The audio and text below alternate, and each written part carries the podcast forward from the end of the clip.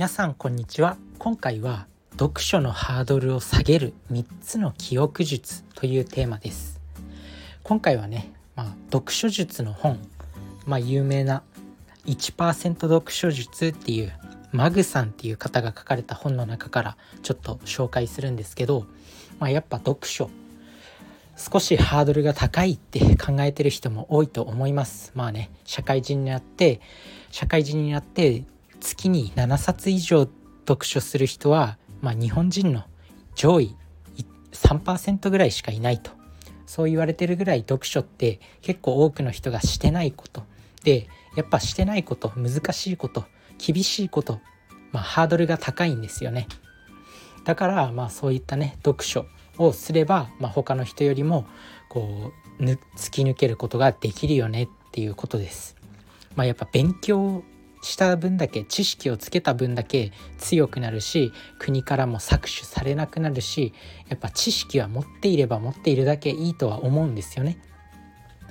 まあそんな感じで読書を、まあ、やった方がいいっていうのは全員分かってると思うんですけどそんな読書のハードルを下げる方法です。でやっぱね読書やるからには全部記憶したいとかって思ってすごいメモ取ったりとか付箋貼ったりとかなんかそういう記憶術読書をより記憶に残す方法とか調べて、まあ、やってる人もいると思うんですけどいざそういうのをねノート作ったりメモを取ったりするのってハードル高いんですよやっぱり。それが原因で読書やっぱしたくないなっていう気持ちにもなってしまうそういったメモ取んなきゃいけないとか付箋貼んなきゃいけないっていうのが線引かなきゃいけないとかそういうものが結構読書を始める前の妨げになってしまうこともあるんですよね。まあ、そんな高いハードル高い読書のハードルを下げるために、まあ、そういったなんかテクニックとか、まあ、ノートに書いたりとかそういったテクニックを駆使しなくても読むだけで記憶に残す方法っていうのが3つポイントがあります。で結論言ってしまうとまず1つ目が wakeful rest って呼ばれるもの。2つ目が要するにっていうふうに、まあ、自分の言葉に置き換えて読むこと。3つ目が想起、まあ、思い出すことですね。それぞれ解説していくんですけどまず1つ目のウェイクフルレスト。さてこれは何なんだ？横文字がいきなり出てきたぞ。というところで、まあ、このよこのウェイクフルレストなんですけどまあぼーっとするっていうことですね。はって思われるかもしれないんですが、まあ、勉強と勉強の合間にこういうぼーっとする時間を取り入れると記憶が定着するっていうことが研究で明らかになってるんですよ。まあ、どのぐらいの時間かっていうのは4から10分ぐらい4から10分ぐらいこう集中してガーって勉強してあ集中力切れてきたなっていうぐらいで4から10分もうぼーっとするんです。本当に。スマホとかもいじっちゃダメ。スマホが逆に記憶の妨げになっちゃったりするんでもう本当に音楽とかも聴かないでただぼーっとする。それが記憶の定着を高めるんですよ。だから惰性でもう十何時間勉強するぞとかまあそういうのは逆に非効率ということなんですよね。記憶の観点からすると。だからまあ学校でもやっぱあったじゃないですか。1時間授業やったら10分休憩とか。あったと思うんであれってやっぱ理にかなってるんですよね。だからまあそうやってぼーっとする。時間が記憶の定着を助けるんでまあ自分自身がこう読書してる時まあ、メモも取りたくないとか付箋も貼りたくない線も引きたくないめんどくさいっていう時はとにかくガーッと集中して読んで。で4から10分の休憩を合間合間に設ける、まあ、そうやって本を読むと記憶に定着しやすいよということです。まあ、1つ目がこのウェイクフルレストっていうテクニックで2つ目が要するにっていうふうに自分の言葉に置き換えて読むことまあ、そうすることによって、まあ、自分の自分の頭で考えるんですよね。なので記憶に定着しやすくなります。まあ、例えば脳科学に関する本を読んでてまあなんだろうな、まあ、睡眠に必要なホルモンはセロトニンとドーパミンとあセロトニンとメラトニンがあるんでこれが日光によってまあどうのこうのみたいな文章があった時にまあ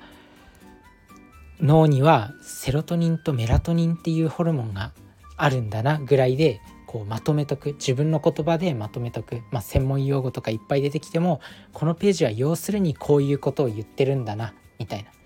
まあ、ウェイクフルレストっていうページもいろいろ書いてあったんだけど、まあ、要するに勉強と勉強の間に、まあ、4から10分休憩すればいいんだなぐらいで自分の言葉に置き換えながら読む。そうすることによって、まあ、自分の言葉に置き換えるんでその時点で考えるんですよね頭の中で。だからこう頭を使ってるんでやっぱ記憶に定着しやすいんですよ。だから「要するに」とかって読んでいくといいっていうことですね。なのでまあ「要するに」っていう感じで読んでってで途中でウェイクフルレストを挟むとそうするともう記憶のコンボができますねで2つ目がその「要するに」って自分の言葉に置き換えて読んでいくということでしたで3つ目が「早期」まあ、思い出すことですね。まあ、これあらゆる勉強方法のもう原則なんですよね早期。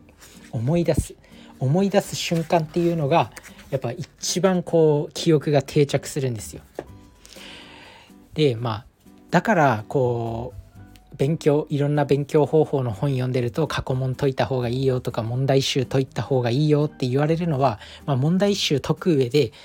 自分が勉強した知識を思い出そうとしてるんですよね。まあ、その過程で勝手に想起がされるから、まあ、アウトプットした方がいいよとか問題集解いた方がいいよって言われるんですけど結論思い出すっていう行為ができればいいんですよ。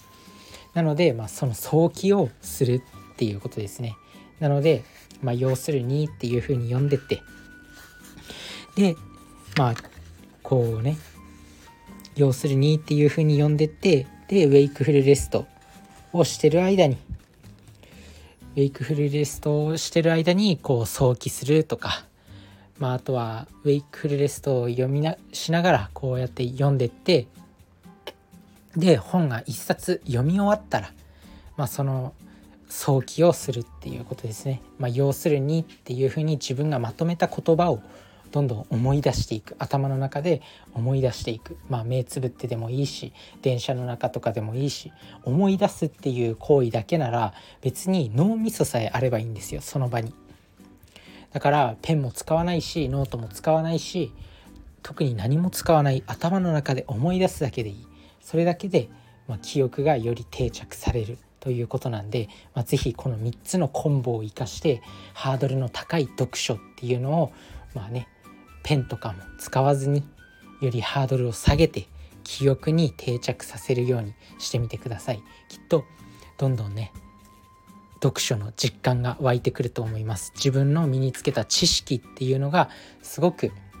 こう自分の頭に定着していくのを実感できるんじゃないかなと思います。是非やってみてください。それじゃあね。バイバーイ。